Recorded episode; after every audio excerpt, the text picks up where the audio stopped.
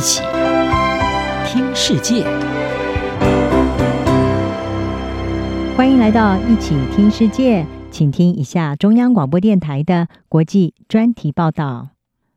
今天的国际专题要为您报道的是：疫情下不确定的未来，年轻世代反而掀起投资热潮。COVID-19 疫情已经持续延烧一年多的时间，全球经济受到疫情的冲击，整体上是蒙受损失的。不过，观察人士注意到，华尔街在疫情当中仍然是欣欣向荣，而同样的，注意到这股趋势的年轻世代当中，也掀起了一股投资热潮，很多人还从中获利。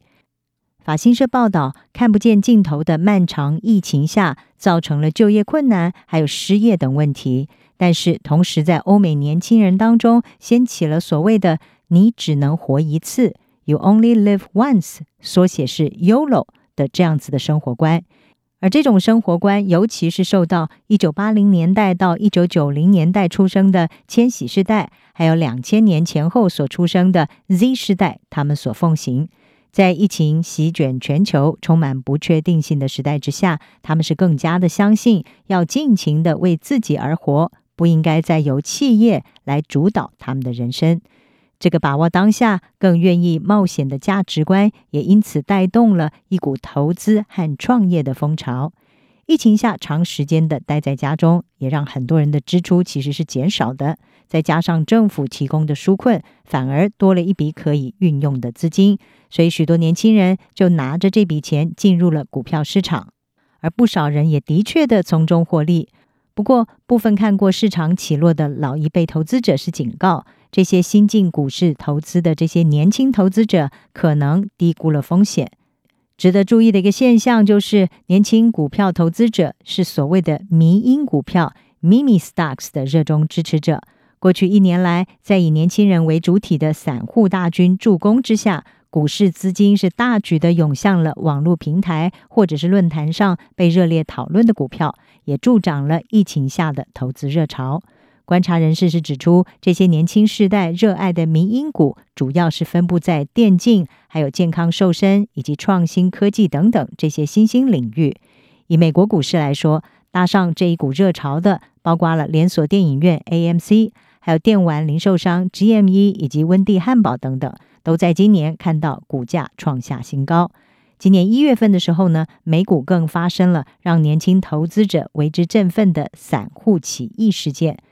美国的网络散户爆买了被严重做空的游戏零售商 GameStop 的股票，也导致做空机构是惨赔，而且呢，让逢低买进的散户大赚，是震撼了美国的金融圈。所谓的做空呢，就是一种操作股票获利的行为。投资人借了股票来，并且迅速的卖出，再从其他投资者当中以比较低的价格买回股票，然后把股票还给借贷方，从这当中来赚取差价。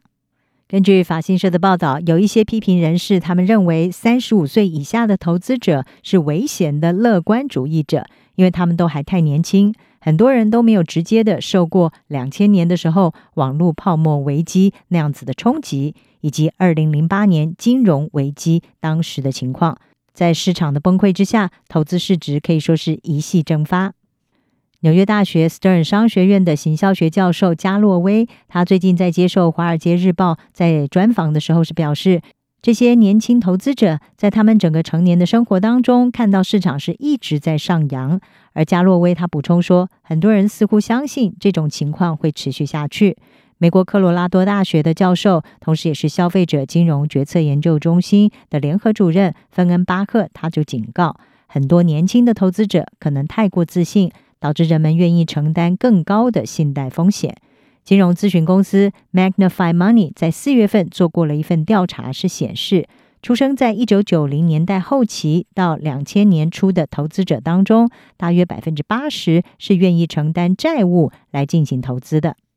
芬恩巴赫就说：“其实呢，这基本上就像是一种赌博。”而他也补充解释，现在看到的年轻族群，他们的投资热潮有很多。都属于这种情形，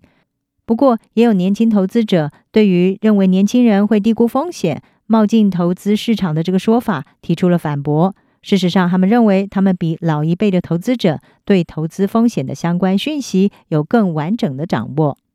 譬如，二十五岁的罗埃尔，他是一位城市设计师，他也投入股市的投资。他表示，许多对年轻投资者的看法是来自刻板印象。